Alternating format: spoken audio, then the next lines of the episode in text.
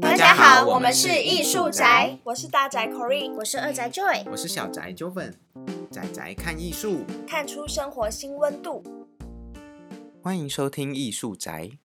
呃，不知道说到中国绘画，大家在脑海里会浮现出什么样的呃样貌呢？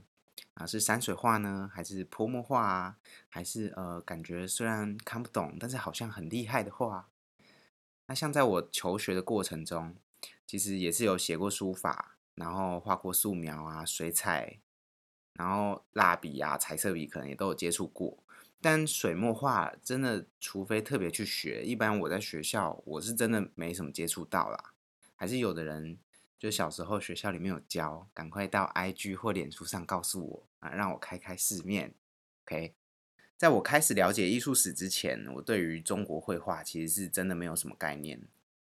啊，像西方艺术家，至少还有几个叫得出名字的，比如说林布兰啊、维梅尔啊、梵谷、毕卡索这种。但是说到中国艺术家呢，大概就书法家可能还讲得出来啦，比如说王羲之、柳公权、颜真卿这种。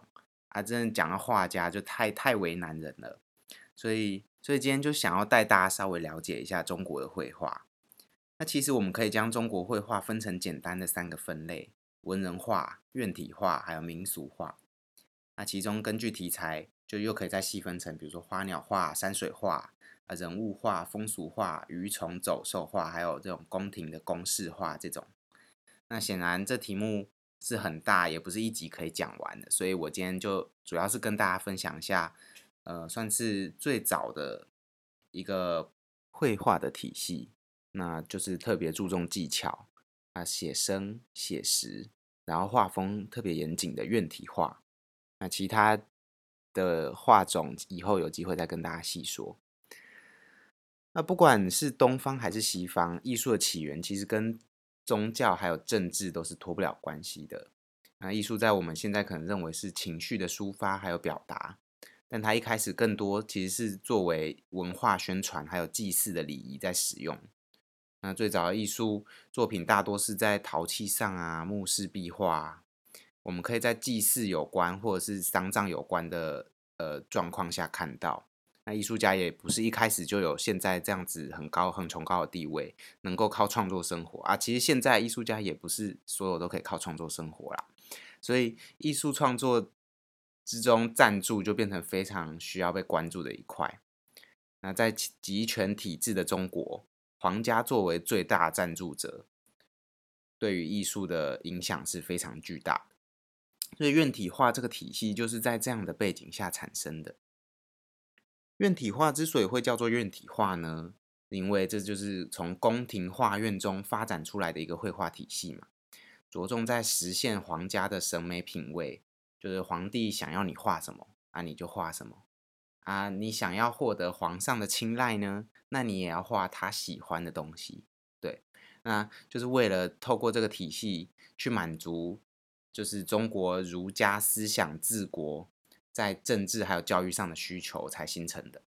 根据记载呢，最早的宫廷绘画机构其实，在汉朝就有了，不过规模就是很小啊。那些宫廷的御用画家，就是在宫中帮忙画画宫女啊，给皇帝选妃啊。比如说像昭君出塞的故事，大家可能都都有听过，就是当时身为中国四大美女的王昭君呢，为什么会被出嫁到匈奴？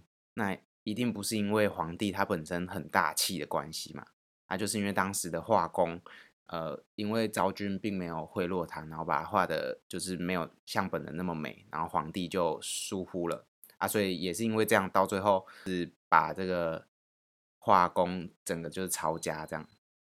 那除了画宫女外，还会画一些君主啊、功臣，可以宣扬这种封建礼教的道德啊，为了巩固封建统治。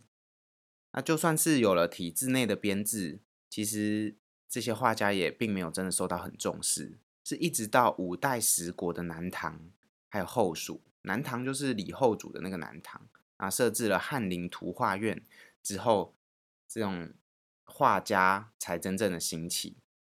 在此之前呢，也有许多留下名字与作品的画家，大多是一些也是有一些宫廷御用画家，但他们其实都没有真的成为一个体系啊。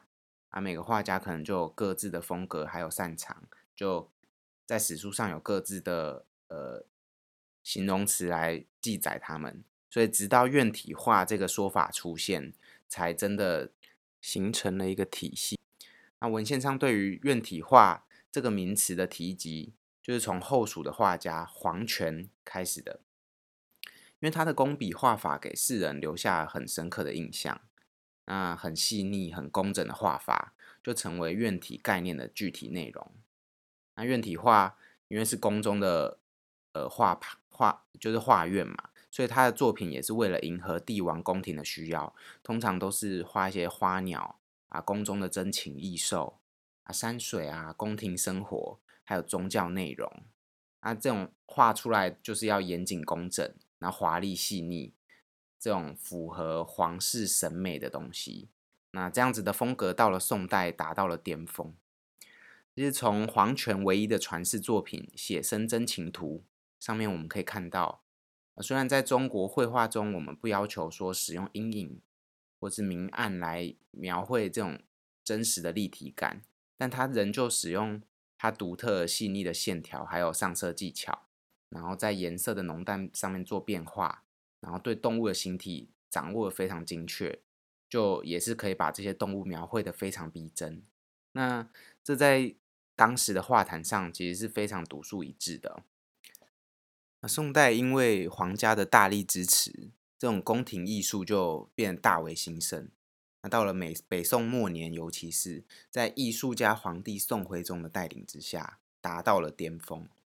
那他除了提高画家的地位以外，还创立了图画的科考制度，也就是给画家的科举，并钦点了画学博士啊，画画的画。那根据《宋史》记载呢，徽宗当时设计了全套的课程计划，还有教学方法，然后在招生考试制度上都有自己的一套，那根本就是现代的，就是古代的皇家美术学院呐。那绘画相关的官职头衔也有接近二十个。在画院中，除了绘画教学以外，更更需要教这些画家文学啊、诗歌啊、佛学啊，要提升他们画院中画家的文化素养，还有整个院体画的品味。那从这些记载就可以知道，我当时对于就是画画这件事情，是皇家是有多么的大力支持。那当时的图画科考，它除了制度类似科举以外，它难度其实也是。不低，并不是说呃你只要会画画你就能考上，因为宋徽宗他对于画家的素质还有作品的诗情画意是非常重视的。通常他们都会用意境优美的古诗来作为考题，然后徽宗自己来当主考官给他们评分。这样，那在这里举几个文献中的小例子给大家听听。其中有一题呢，题目名为“深山藏古寺”。就在深深的山里面藏有一座古古老的寺庙啊！当时考生一看都觉得很简单啊，有的就在这种郁郁苍苍的山中呢画出古寺的一角，啊，有的在山腰画半座古寺，啊，有的就干脆画一座呃寺庙耸立在山中。那徽宗看了就觉得都不满意啊啊！其中有一幅画作就构思特别奇特，只见画面上。画有一条羊肠小径，依山傍水，忽隐忽现。啊，一个和尚正在溪边取水、挑水。徽宗看了之后就龙心大悦，就把它定为第一名。啊，因为这幅画其实画的很简单，但它高明的地方就是他把“藏”这个字很巧妙的淋漓尽致的表现出来。就既然有和尚在挑水，代表山中一定有寺院嘛。啊，寺院自在此山中，只是云深不知处。对吧？那再有一题呢？踏花归去马蹄香。考题一出呢，考生们大部分就是忙于画这个马，啊画那个花，然后大也有一些表现出达官显贵、文人士女穿梭在花丛之中，然后马蹄上还残留着这种少许花瓣啊，体现这种马蹄香的感觉。但会中看完就都觉得哇，太怂了，啊怎么都画一样？就最后就是有一幅特别吸引他目光，就是画面上呢，看到一匹骏马缓步而行，有几只蝴蝶啊，在它前后这样翩翩起舞，啊，努力追着马蹄。那马蹄还有蝴蝶，那巧妙的表现了前一刻的踏花，又表达了此刻它的马蹄是香的。然后这幅画构思非常巧妙，啊，理所当然的就被评为第一了。那从上述的例子呢，我们其实都可以看到，画院它考试其实对于意境是非常重视的。对，不管是帝王对于艺术的喜好跟热忱，还是推广，然后或者是对于文化素养的要求，其实对于中国绘画往后的发展都有非常深远的影响。也正因为这时的艺术氛围是如此的浓厚，然后对这种诗意的提倡啊，才让之后在中国艺术史上。最为重要的文人画有了萌芽生长的环境，不过文人画就留到下次以后再跟大家说。那这次就先不在这里多做琢磨了。刚说到对于进入画院的要求，其实是非常高的。不过进入画院就遗留下来的作品还有历史文献来看，其实更多还是画帝王家会喜欢的题材还有作品啊。所以这也是院体画在画史还有诸多画论中。我们说评价都不高的原因，因为在统治阶级的统治之下呢，画家他其实很难去具备自由创作的空间，还有精神，也很难真的表达属于自己的艺术个性。只能说他们的作品代表呃贵族统治阶级利益的审美还有情趣。所以这些院体画家们，他们虽然功力深厚，作品大多也还是只能成为取悦上层阶级的工具啊，最终。就变导致院体化成为一个保守僵化、缺乏个性自由的象征。这样的观点虽然稍显片面了，但其实也可以揭示出院体化的一些弊端还有局限性啊。不过，即使院体化有着这些那些的缺点，它作为宫廷体系的一部分，它还是随着中国帝王制度一路流传下来啊。当然，随着不同年代、不同的皇家喜好。它也会显示出不同的面貌，也会因为朝廷重不重视，然后有一些兴衰。像在元朝，因为统治者对于汉人还有中原文化的高压政策，啊，朝廷就也没有特别设立专门的绘画机构，啊，院体画在此时基本上是停滞了啦。但到了明清时期，又重新兴盛起来，啊，当时更是吸收了许多西方的绘画方式还有技巧，呈现出了更为多元的样貌。啊，不过其中的内涵精神，也就是为这种宫廷服务的核心啊，都是都是不变的。那所以中国数千年的历史，宫中的画家哇，那是非常之多啊，啊，画出的作品肯定又更多。不过如今流传下来的，也只是其中的一小部分而已。所以我们其实也很难说武断的，就是说，哎，他一定是怎样怎样。那在这里也只是。跟大家稍微的呃介绍一下这个所谓的院体画，对，并没有专门介绍单一的画家或是作品。那以后有机会，当然也是可以把他们挑出来，再和大家细细的分享喽。那今天的节目来到了尾声，最后的最后，当然还是一如既往的工商时间。那大家赶快去按赞追踪我们的 IG，还有脸书粉丝专业。那如果有什么想说的或者想问的，也都可以到上面来问我们哦。